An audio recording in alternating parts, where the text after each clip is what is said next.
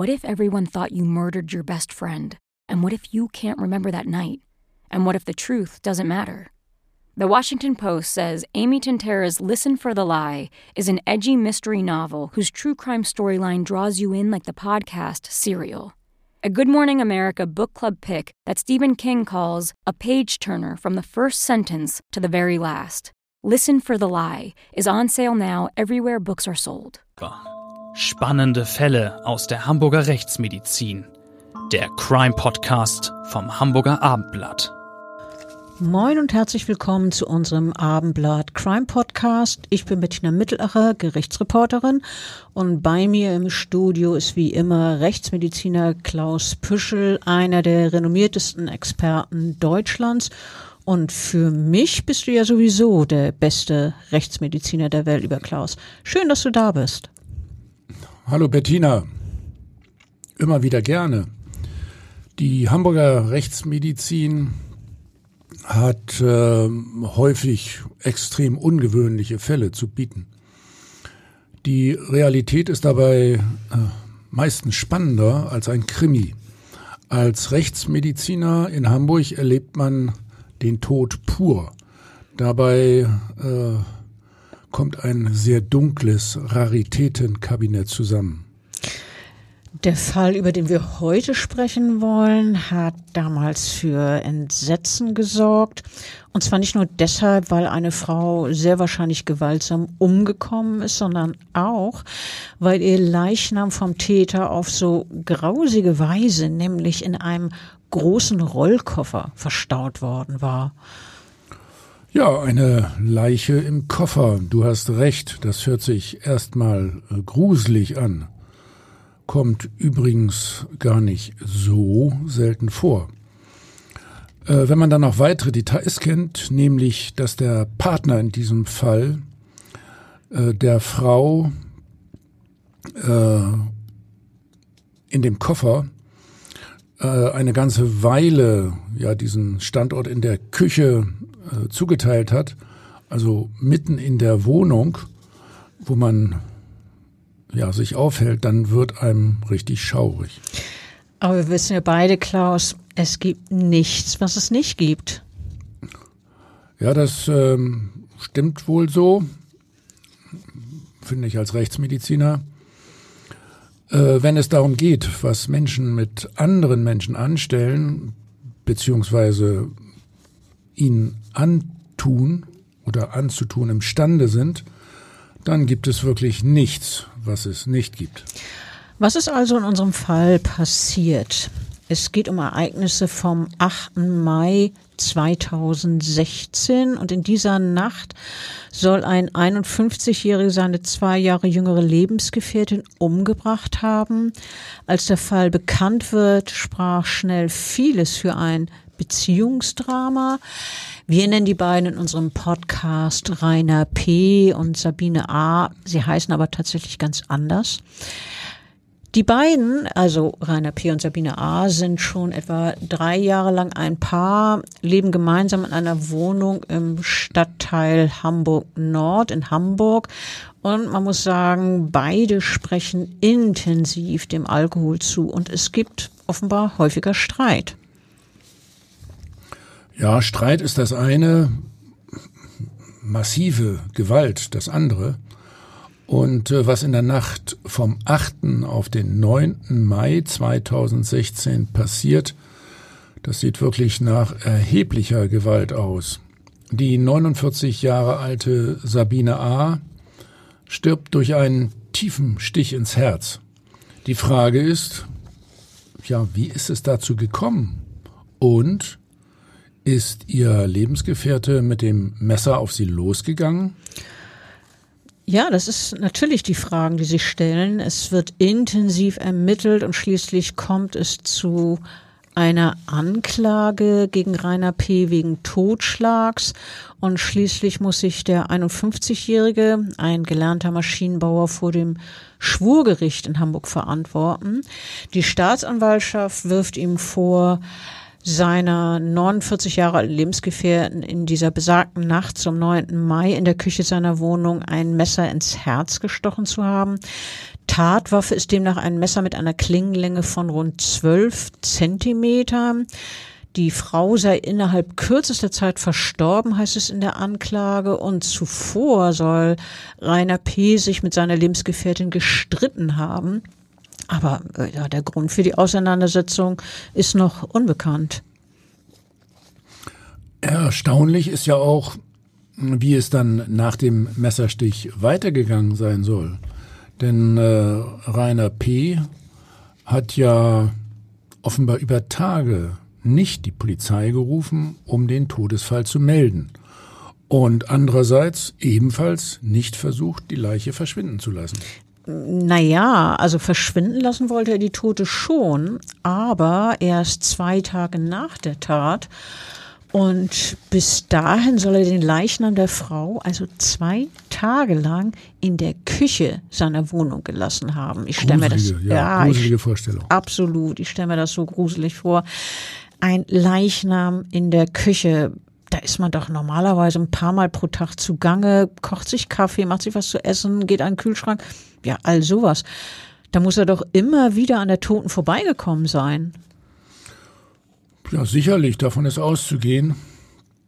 Und ganz offensichtlich wurde dieses sehr spezielle Lebensumfeld für Rainer P dann auch irgendwie zu viel für ihn. Am 11. Mai schließlich, also etwa 50 Stunden nach dem Versterben seiner Lebensgefährtin, äh, soll der gebürtige Rostocker dann einen großen Rollkoffer vom Dachboden geholt haben. Und als nächstes habe er den gesamten Körper der Getöteten darin verstaut, eingebettet in jeder Menge Waschpulver heißt es. Also dieses Waschpulver haben wir dann übrigens auch noch in dem Koffer vorgefunden, als der Leichnam in die Rechtsmedizin eingeliefert wurde. Naja, und dann soll der Rainer P. versucht haben, den Koffer aus der Wohnung äh, rauszutransportieren. Damit scheiterte er jedoch und der banale Grund war, nämlich der Griff des Koffers brach ab. Äh, und damit, also mit dem Abbrechen des Koffergriffes hat der 51-Jährige seine Bemühungen offenbar eingestellt. Also dann kann er ja nicht so wahnsinnig erpicht darauf gewesen sein, äh, die Tote da aus der Wohnung zu schaffen. Jedenfalls blieb die Tote noch eine Weile in dieser Wohnung. Außerdem versteckte Rainer P. die Handtasche der Frau und entsorgte die blutdurchtränkte Wäsche. Etwas anderes noch, Klaus, dieses Detail mit dem Waschpulver, das du eben genannt hast. Da möchte ich gern nachhaken. Auf der Hand liegt doch wohl, dass der Mann mit dem Waschpulver den zunehmenden Leichengeruch überdecken wollte? Klar. Also der Gedanke liegt zumindest äh, sehr nahe. Waschpulver riecht ja intensiv und äh, wirkt außerdem auch noch desinfizierend. Und ein Leichnam fängt äh, äh, doch nach kurzer Zeit an zu riechen, insbesondere wenn auch Blut ausgetreten ist und Darminhalt sich entleert hat. Fäulnisgeruch entsteht bei Raumtemperatur nach ein bis zwei Tage. Also insgesamt schon eine doch sehr heftige Belästigung, finde ich. Okay, ähm, außerdem interessiert mich noch Folgendes, Klaus. Wenn man in der Anklage hört, dass die Klingenlänge des Messers etwa zwölf Zentimeter gewesen sein soll, also da gibt sich ja wohl da gibt es ja wohl zwei Möglichkeiten, wie man zu dieser Annahme beziehungsweise zu diesem Ermittlungsergebnis kommt. Die eine Variante, die Polizei hat ein Messer gefunden, bei dem es sich nach aller Wahrscheinlichkeit um das Tatmesser handelt, etwa weil Blut der Getöteten an der Waffe ist. Naja, und hat dann eben schlicht die Klingenlänge dieses Messers abgemessen. Klar, so etwas kommt nicht ganz selten vor, dass man am Tatort bereits die Waffe oder das Werkzeug findet, mit dem ein Tötungsdelikt begangen wurde. Äh, übrigens äh, soll das auch hier der Fall gewesen sein. Geschildert äh, wurde zunächst vom Täter, dass ein blutiges Küchenmesser rechts vom Leichnam auf dem Fußboden gelegen hatte. Das hat man dann allerdings von Seiten der Polizei nicht mehr aufgefunden. Äh, aber nochmal zurück jetzt zur Tatwaffe oder zu dem Werkzeug, was du vorhin erwähnt hast. Mit dem Begriff Werkzeug ist ja vermutlich nicht ganz das Wort im engsten Sinne zu verstehen. Also mit Werkzeug muss nicht unbedingt Beil oder Hammer gemeint sein, stimmt's?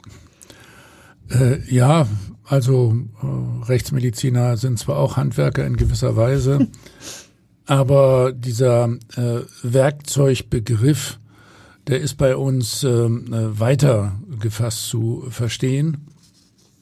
Also wenn jemand einen anderen Menschen tötet, äh, kommen diverse sogenannte Werkzeuge als Tatenmittel in Betracht. Also beispielsweise auch ein Draht, eine abgebrochene Flasche oder ein schwerer Gegenstand wie ein Mauerstein, mit dem dann eben zugeschlagen wurde, um nur einige Beispiele zu nennen. Ja, also demnach hätte man vielfältige Möglichkeiten, was also die sogenannten Werkzeuge betrifft. Aber ähm, zurück zur Klinglänge des Messers. Rückschlüsse, wie lang sie gewesen sein muss, könnt ihr in der Rechtsmedizin doch wohl auch anhand der Verletzung beim Opfer ziehen? Ja, und zwar folgendermaßen. Äh, wir äh, vermessen den Stichkanal, äh, beginnend an der Einstichstelle. Die war hier übrigens oben links am Brustkorb, sechs Zentimeter links neben der Mittellinie zwischen der dritten und vierten Rippe. Also, also ganz klar Herzgegend. Äh, eben nicht. Darauf oh. kommen wir gleich. Okay. Also wir vermessen dann bis zum Stichkanalende, äh, präparieren das auch bei der Sektion im Gewebe. Das war hier im Bereich der linken Herzkammer. Und ähm, bei der äh, Frau, also an ihrem Körper, waren das äh, 10 Zentimeter. Und äh, andererseits hat man an der Einstichstelle äh, nicht äh, das Heft, also den Griff des Messers ähm, abgedrückt gefunden, so dass wir davon ausgehen, dass das Messer noch etwas länger war. So kommt dann äh, tatsächlich unsere Vorstellung äh, von der Konfiguration der Tatwaffe zur, zustande. In dem Fall haben wir das äh, übrigens auch noch äh, durch äh, CT-Untersuchungen überprüft. So machen wir das ja heutzutage immer. Und äh, gerade in der Computertomographie äh, kann man äh, die äh, Stichkanalmenge, äh, nicht Menge, sondern die Länge relativ äh, gut äh, rekonstruieren. Und wenn wir etwas zur Konfiguration des Messers noch sagen wollen, eine scharfe Seite oder zwei scharfe Seiten, also Messerrücken.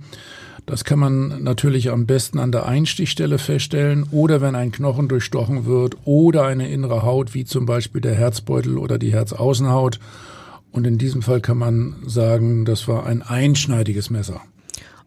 Interessant. Ähm, wir wollten jetzt aber auch noch erzählen, wie schließlich entdeckt wurde, dass die 49 Jahre alte Sabine A. überhaupt verstorben ist. Ja, äh, du warst ja in der Verhandlung und hast das weitergehend mitbekommen. Hm, es gab doch da eine Vermisstenanzeige, die ihre Tochter aufgegeben hat, soweit ich mich erinnere, oder? Ganz genau. Und zwar ähm, wollten, nachdem die Tochter eine Vermisstenanzeige gestellt hat, sich Polizisten am 13. Mai nach dem Verbleib der 49-Jährigen erkundigen. Und äh, dann klingelten die Beamten also an der gemeinsamen Wohnung von Sabine A. und Rainer P. Ja, und dann haben sie offenbar Folgendes erlebt. Ohne zu zögern führte der Mann die Beamten durch seine Wohnung, geradewegs zum Koffer mit der Leiche. Die wollte er wohl jetzt endlich loswerden. Ja, Oder? einigermaßen verständlich, denke ich. Er wurde dann festgenommen und abgeführt. Bestimmt hat übrigens auch ziemlich gerochen. Glaube ich. Glaubst Man du? konnte das gar nicht mehr verbergen. Ja, äh, ich denke auch. Ähm, er wurde also, wie gesagt, festgenommen und abgeführt und zunächst konnten die Ermittler nicht ausschließen, dass sich die 49-Jährige das Leben genommen und der Mann ihre Leiche in dem Koffer abgelegt hatte, weil er mit der Situation möglicherweise überfordert war. So soll er es zumindest zunächst erzählt haben. Aber während seiner Vernehmung bei der Polizei soll Rainer P. dann jedoch widersprüchliche Angaben zur Tat gemacht haben. Ja, und dann kam er unter Untersuchungshaft. Bei äh, möglichen Beziehungstaten wie hier spielt äh, ja auch in der Regel die weitere Vorgeschichte eine relevante Rolle. Also, wie war das mit der Partnerschaft? Weiß man etwas von Streitigkeiten, vielleicht sogar Tätlichkeiten? Also Offenbar hatte Sabine A., die eigentlich übrigens Berlinerin war, schon länger zusammen mit Rainer P. in dieser Erdgeschosswohnung in Hamburg-Barmbek gelebt. Gemeldet war sie dort allerdings nicht. Und aus dem Umfeld des Paares war zu hören, dass es immer wieder Streit in der Wohnung gegeben habe und beide, also Rainer P. und Sabine A., häufiger große Mengen Alkohol konsumiert haben. Ja, erheblicher, vielleicht sogar ausschweifender Alkoholkonsum ist für eine Beziehung bestimmt belastend. Übrigens auch eine alltägliche Erfahrung aus der Rechtsmedizin. Das glaube ich sofort. Alkohol verschafft uns viel Arbeit. Naja, aber äh, das heißt andererseits ja noch lange nicht, dass Rainer P. seine Freundin äh, tatsächlich umgebracht hat, wie es ihm die Staatsanwaltschaft vorwirft. Äh, wie hat sich der Angeklagte denn im Prozess äh, selbst geäußert? Also Rainer P. hat schon ausführlich ausgesagt und dabei war er zeitweise den Tränen nahe. Er sagte beispielsweise über seine verstorbene Freundin, für mich war sie die große Liebe und für sie war es nicht anders. Er sagte auch, sie seien Seelenverwandte gewesen, hätten die gleichen Dinge geliebt. Äh, die Beziehung sei zwar weitgehend harmonisch gewesen, allerdings, jetzt kommen wir wieder zurück zur Alkoholsucht, äh, hätte dieses äh, vermehrte oder extreme Trinken beider Partner das Glück schon getrübt. Dann außerdem erzählte er, es habe immer wieder Eifersuchtsattacken seiner Freundin gegeben und sie sei ähm, abhängig von Tabletten gewesen. Und dazu sagte Rainer P. Unter Tabletten ist sie manchmal ausgerastet. Ich musste mehrmals die Polizei rufen. Äh, Klaus, jetzt nochmal eine Frage an dich. Unter Tabletten ist sie manchmal ausgerastet. Damit werden ja wohl kaum Schlaftabletten gemeint sein, oder? Naja, da gibt's auch, naja, da gibt's auch paradoxe Wirkungen. Ich komme darauf nachher nochmal ah, zurück, äh, wenn wir über die Befunde bei der Toten sprechen. Ja, sehr gerne. Wir haben das ja analysiert. Also äh, so viel aus der Aussage des Angeklagten zur Vorgeschichte. Alkohol hat eine große Rolle gespielt.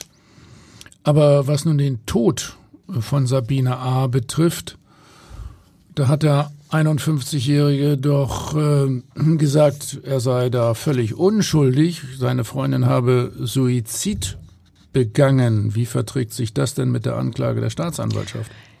Naja, also auf den ersten Blick nun überhaupt nicht. Ähm, und was den Suizid betrifft, er hat das Wort nicht ausdrücklich erwähnt, aber zumindest lief das, was er erzählt hat, darauf hinaus, dass man das so verstehen musste, dass äh, die Frau sich angeblich selber umgebracht habe. Rainer P. sagte an jedem 8. Mai, das war übrigens Muttertag, ähm, sei seine Freundin sehr geknickt gewesen, weil ihre Tochter nicht angerufen habe. Ähm, sie hätten beide, also Rainer P. und Sabine A., schon morgens Alkohol konsumiert, äh, über den Tag hinaus weiter. Am späten Abend sei er dann ins Bett gegangen, während seine Freundin weiter getrunken habe.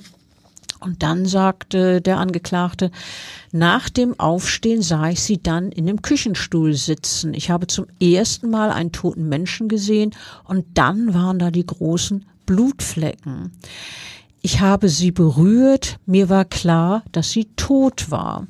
Und neben der Toten habe das Messer gelegen, sagte Rainer P. Da sei er dann, Zitat, nervlich zusammengebrochen. Ja, ehrlich gesagt, Bettina, das muss man sich nochmal vor Augen führen, wenn das wirklich stimmt, dass sie da äh, auf dem Küchenstuhl gesessen hat. Äh, das werde ich später auch nochmal vertiefen. Aber äh, jetzt erstmal die Frage, was hat er denn dazu gesagt, warum er nicht gleich, als er die blutende Frau gesehen hat, den Rettungsdienst äh, und die Polizei verständigt hat? Also dazu hat der Angeklagte auch Stellung genommen. Ähm, er sagte nämlich, ich hätte sofort die Polizei benachrichtigen sollen, aber ich ging zum Supermarkt und holte mir eine Flasche Whisky. Außerdem habe er Schlaftabletten eingenommen und komplett das Zeitgefühl verloren. Und äh, nach einiger Zeit sei ihm klar geworden, wieder Zitat, ich kann doch jetzt nicht mehr die Polizei rufen. Und im Wahn sei er dann auf die Idee gekommen, die Tote im Koffer abzulegen, um den Verwesungsgeruch zu unterdrücken. Und er sagte weiter, heute weiß ich, was ich gemacht habe, war das allerletzte. Da möchte ich äh, natürlich ehrlich gesagt nicht widersprechen, ganz im Gegenteil. Ich würde jetzt aber auch äh, äh, gerne noch darauf zu sprechen kommen, äh, dass äh, vom Angeklagten und seinem Verteidiger argumentiert wurde, Sabine A. habe sich den tödlichen Stich selber zugefügt. Wie soll das denn ja abgelaufen sein? Ja, dazu sollte ich äh, ergänzend noch Folgendes sagen. Ähm, eine Information fehlt noch. Die Verteidigung sagte nämlich in dem Prozess, dass Sabine A. unter einer Borderline-Störung gelitten habe. Also eine solche Borderline-Persönlichkeitsstörung ist ja unter anderem durch ein äh, durchdringendes Muster von Instabilität und Überempfindlichkeit in zwischenmenschlichen Beziehungen charakterisiert, weiterhin durch extreme Stimmungsschwankungen und äh, Impulsivität. Ja, genau. Und äh, die Verteidigung sagte, äh, Sabine A. habe sich nicht etwa in Selbsttötung, Absicht, sondern aus einer irrationalen psychischen Ausnahmesituation heraus selber den Stich ins Herz versetzt, also psychische Ausnahmesituation, da sind wir dann wieder bei der Borderline-Persönlichkeitsstörung, die sie angeblich gehabt habe. Ähm, außerdem führte die Verteidigung an, dass der Stichkanal zum Herzen nicht zum vermeintlichen Tathergang passe, wonach der Täter das Messer von vorne und mit Wucht in die Brust des Opfers gestoßen haben soll. Ähm, also wonach eben der Angeklagte der Täter sei. Außerdem meinte der Verteidiger, es habe keinen Hinweise auf einen Kampf gegeben. Aber der Bettina, Rechtsmediziner nee, weiß nee, das sicher besser. Mich, äh, kurz, kurz nochmal unterbrechen. Ja, Jetzt, gerne. Äh, wegen, wegen dieser Frage Medikamente nochmal. Ach so, ja. Die ähm, Frau hatte, das haben unsere chemisch-toxikologischen Untersuchungen ergeben, auch diverse Medikamente eingenommen. Im Blut des Leichnams haben wir äh, Zolpidem nachgewiesen, eine dieser sogenannten Z-Substanzen. Was ist das? Ja, ähnlich wie Benzodiazepine wirken die. Dann haben wir Levetiracetam nachgewiesen, das ist ein Antiepileptikum, wirkt also auch sehr stark beruhigend ferner Ibuprofen, das ist ein Schmerzmittel, und äh, das Schlafmittel Doxylamin in relativ hoher Konzentration. Also einen ganzen Cocktail. Außerdem war die äh, 49-Jährige erheblich alkoholisiert. Zwei Promille Blutalkoholkonzentration, 3,4 Promille im Urin. Äh, von daher dürfte sie äh, kaum noch handlungsfähig gewesen sein. Okay, also das würde ja dann äh, schon indirekt meine Frage beantworten, äh, dass der, was du davon hältst, dass der Verteidiger gesagt hat, es habe ja keine Hinweise auf einen Kampf gegeben, dass das also sozusagen eine Stützung der Theorie sei, dass sie sich selber umgebracht habe. Aber wenn ich dich richtig verstanden habe, war die so, ich sag mal, eingeschläfert durch die Medikamente. Wie hätte sie sich da wehren sollen? Äh, na, naja, also vor allen Dingen müssen wir jetzt auch noch äh, die Rekonstruktion des Stichkanals äh, durch die äh, Rechtsmedizin berücksichtigen. Genau, äh, das wollte ich noch sagen. Ähm, der Verteidiger hat ja ein, sogar ein rechtsmedizinisches Gutachten beantragt im Prozess. Ähm, um damit die genauen Umstände des Todes von der Frau zu beleuchten. Und wenn ich jetzt höre rechtsmedizinisches Gutachten, da sind wir doch bei dir genau richtig, Klaus. Was sagt der Rechtsmediziner zu dem Fall? Wie aussagekräftig ist Stichkanal? Was habt ihr herausgefunden? Naja, also ehrlich gesagt, das ist natürlich jetzt die hohe rechtsmedizinische Schule oder man kann auch sagen das Basiswissen. Aus äh, rechtsmedizinischer Sicht sprach hier ja fast alles gegen eine Selbsttötung. Der Einstich war relativ hoch an der Brust, keineswegs in der Herzregion. Die Einstichwunde verlief schräg. Der Verlauf des Stichkanals relativ steil absteigend durch den linken Lungenflügel ins Herz am Herzbeutel befanden sich zwei Perforationen. Demnach ist das Messer äh, ja noch einmal zurückgezogen worden und dann wieder eingestochen worden. Es äh, gab äh, in der Umgebung des Einstichs keinerlei sogenannte Probierstiche, also klein, keine kleinen Stichelungen oder Zauderstiche, wie man das sonst nennt. Außerdem äh, wurde mit dem Messer durch die Kleidung durchgestochen alles Hinweise auf eine Fremdtötung. Der typische Selbstmörder entblößt dem gegenüber die Brust, setzt in der Herzgegend an, hält das Messer ja eher quer und sticht dann gerade ein und äh, probiert an der Haut häufig noch mehrfach äh, den Stich, sodass solche oberflächlichen Sticheleien zustande kommen. Also, also wenn du sagst, wenn du sagst, setzt das Messer quer an, damit meinst du waagerecht oder genau, was meinst du damit? Genau, mhm. und das war hier schräg. Aber das ist ja nur ein Punkt. Mhm. Das Messer war auch deutlich oberhalb der sogenannten Herzregion eingestochen worden und der Stichkanal verlief dann eben sehr steil absteigend. Wenn ich das jetzt richtig verstanden habe und nochmal zusammenfassen darf, dann spricht also aus rechtsmedizinischer Sicht alles gegen die Theorie, die Frau habe sich selber diesen Stich versetzt. Allerdings, äh, also insofern ist das äh, spätere Urteil auch äh, fundiert, darauf werden wir noch eingehen. Außerdem gab es im Prozess auch noch Zeugenaussagen, wie ich weiß, von Polizisten, die den Angeklagten ebenfalls doch erheblich belastet hatten. Stimmt. Ähm, ich habe ja schon erzählt, dass Beamte zu der Barmbecker Wohnung des Paares gekommen waren, weil die Tochter der 49-Jährigen ihre Mutter tagelang nicht hatte erreichen können und sich Sorgen gemacht hatte. Und äh, diese Beamten erzählten dann als Zeugen vor Gericht, äh, sie hätten, als sie dann in der Wohnung von Rainer P. war, den Mann gefragt, wo seine Lebensgefährtin sei. Und daraufhin habe er geantwortet, im Koffer. Und auf ihre Frage, ob das sein Ernst sei, habe er geantwortet, ich habe sie getötet und jetzt ist sie im Koffer. Er sagte wirklich, ich habe sie getötet? Na, das klingt doch nun wirklich nach einem Geständnis par excellence. Die Schilderung der Polizisten ging noch weiter. Sie erzählten, Rainer P. habe ihnen auch gesagt, dass er die Frau schon zwei Tage zuvor umgebracht und das Tatmesser in der Wohnung versteckt habe.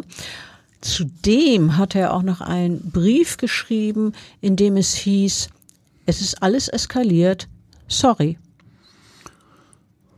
Ah, ich finde, das hört sich jetzt nicht nach der Aussage eines Mannes an, der den Suizid seiner Freundin betrauert. Wenn er von einer Eskalation spricht, dann klingt das doch so, als hätten die beiden sich gestritten, eins habe zum anderen geführt und dann offenbar in letzter Konsequenz dazu, dass er das Messer ergriffen hat und auf sie eingestochen hat, oder?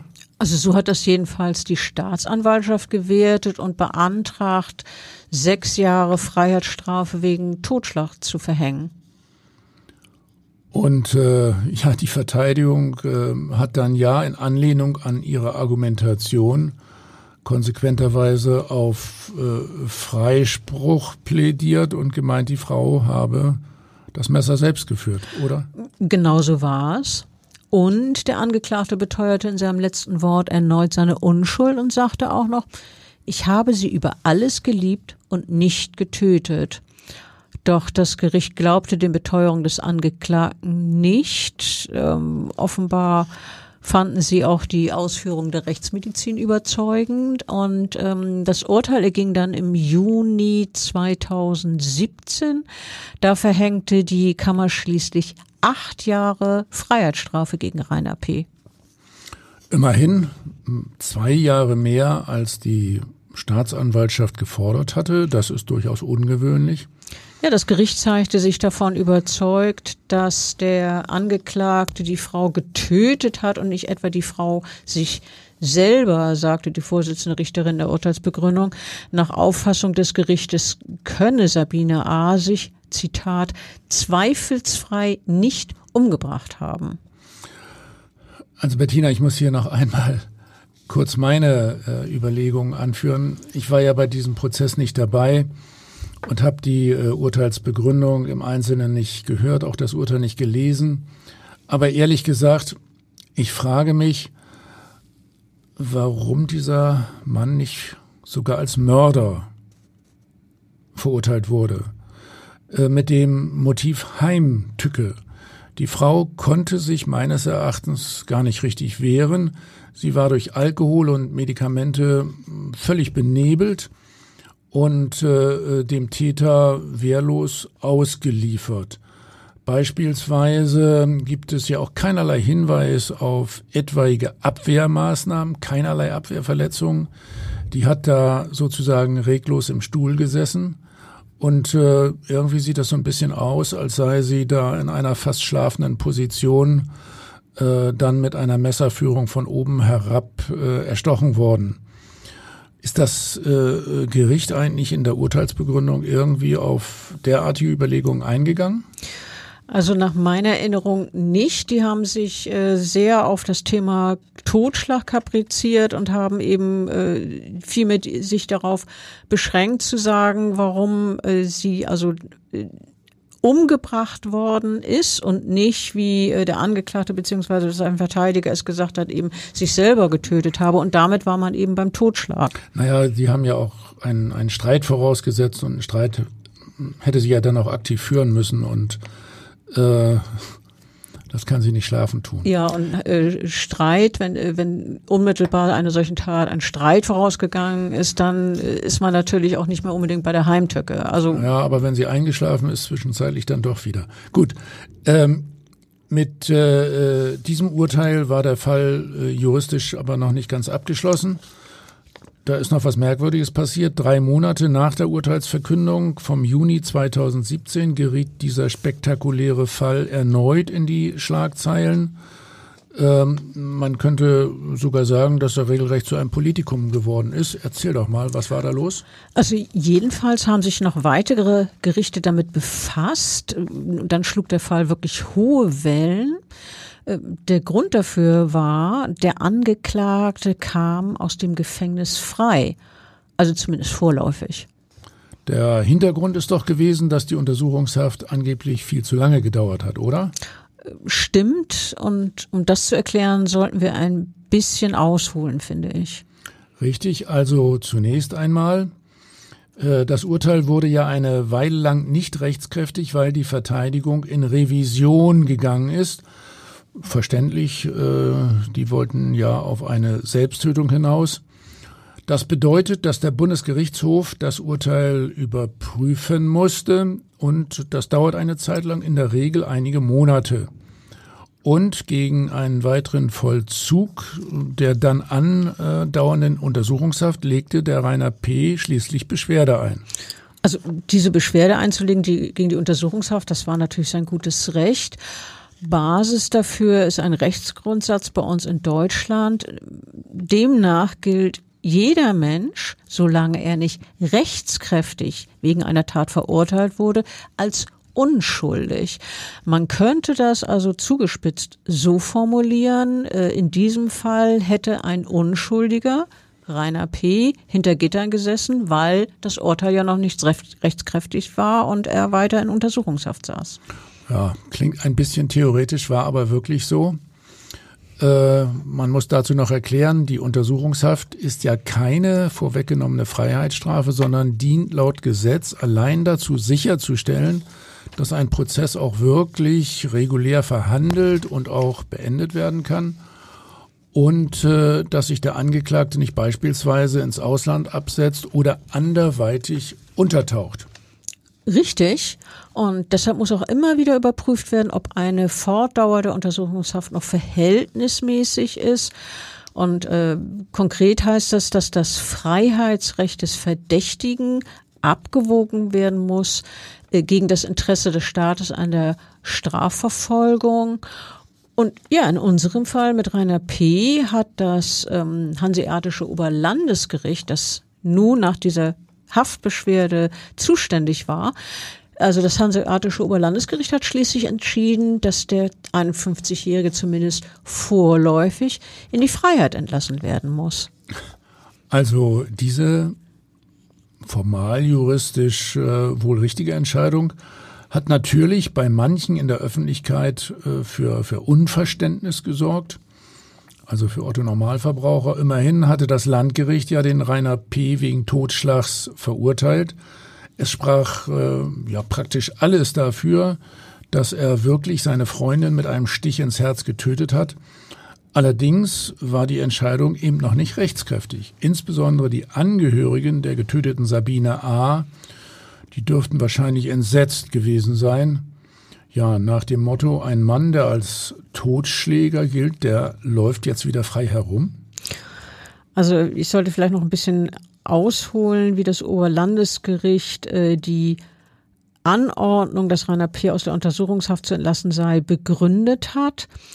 Aus Sicht der Richter hat nämlich die, also aus der Sicht der OLG-Richter hat die Kammer, die den Fall des 51-Jährigen verhandelt hat, äh, die 25 Prozesstage, die das Verfahren gedauert hat, nicht so eng terminiert, wie es für ein zügiges Verfahren erforderlich gewesen wäre. Also die Richter vom Oberlandesgericht, die das über, zu überprüfen hatten, meinten, man hätte öfter und pro Woche und auch länger verhandeln sollen. Also beispielsweise nicht nur von, sagen wir mal, neun bis elf Uhr, sondern bis mittags oder bis in den Nachmittag hinein. Allerdings ähm, sagte, nahm die damalige Präsidentin des Landgerichts äh, Stellung dazu und die sagte, die Richter hätten ausreichend oft verhandelt. Wörtlich sagte die damalige Landgerichtspräsidentin, Zitat, die Kammer hat unter Aufbietung aller Kräfte über Monate vier bis fünf Verhandlungstage in der Woche abgehalten. Mehr geht nicht.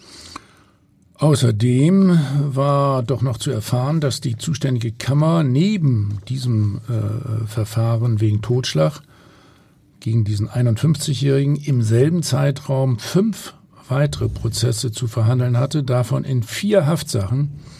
Im fraglichen Zeitraum, also innerhalb von fünf Monaten, habe die Kammer fast 130 weitere Hauptverhandlungstermine gehabt.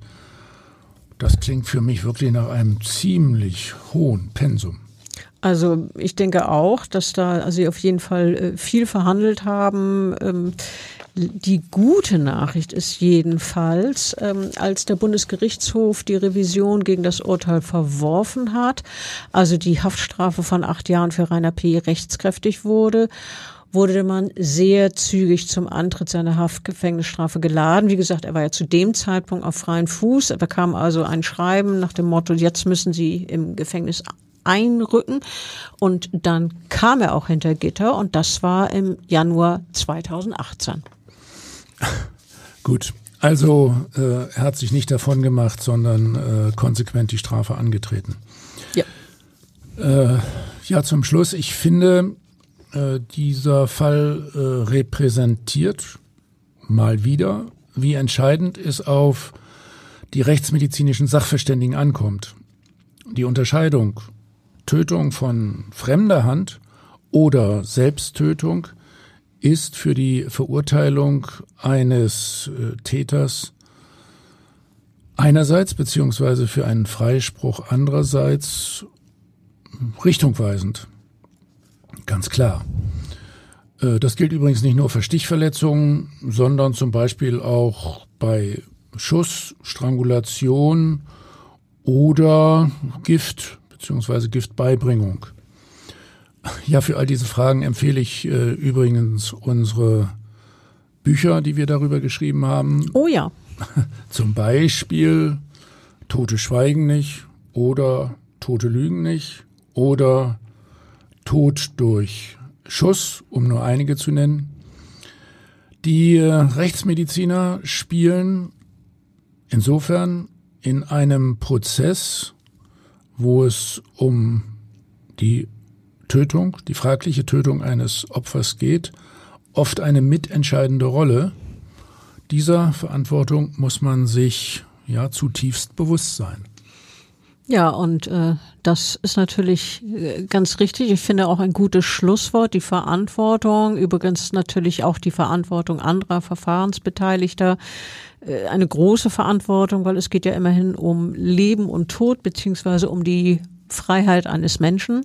Aber es also, geht auch um das Recht des Toten und um die Angehörigen. Absolut, natürlich. Äh, wenn wirklich eine Straftat, eine schwere Straftat äh, gegen das Leben begangen wurde, dann äh, ist natürlich auch wichtig, dass die Tat aufgeklärt wird und die Angehörigen dann ähm, erfahren, dass der Verantwortliche für so einen Tod dann auch zur Rechenschaft gezogen wird, beziehungsweise zu einer äh, Strafe verurteilt wird. Ich finde ja, dass das wieder ein hochinteressanter Fall war, wo man auch viel über die Rechtsmedizin erfahren hat, was ihr so alles herausfindet. Ich bin immer wieder beeindruckt. Und ja, dann kann ich auch gleich sagen, dass ich mich auf unseren nächsten gemeinsamen Fall freue. Ja, und ich sage Tschüss. Tschüss. Weitere Podcasts vom Hamburger Abendblatt finden Sie auf abendblatt.de slash podcast.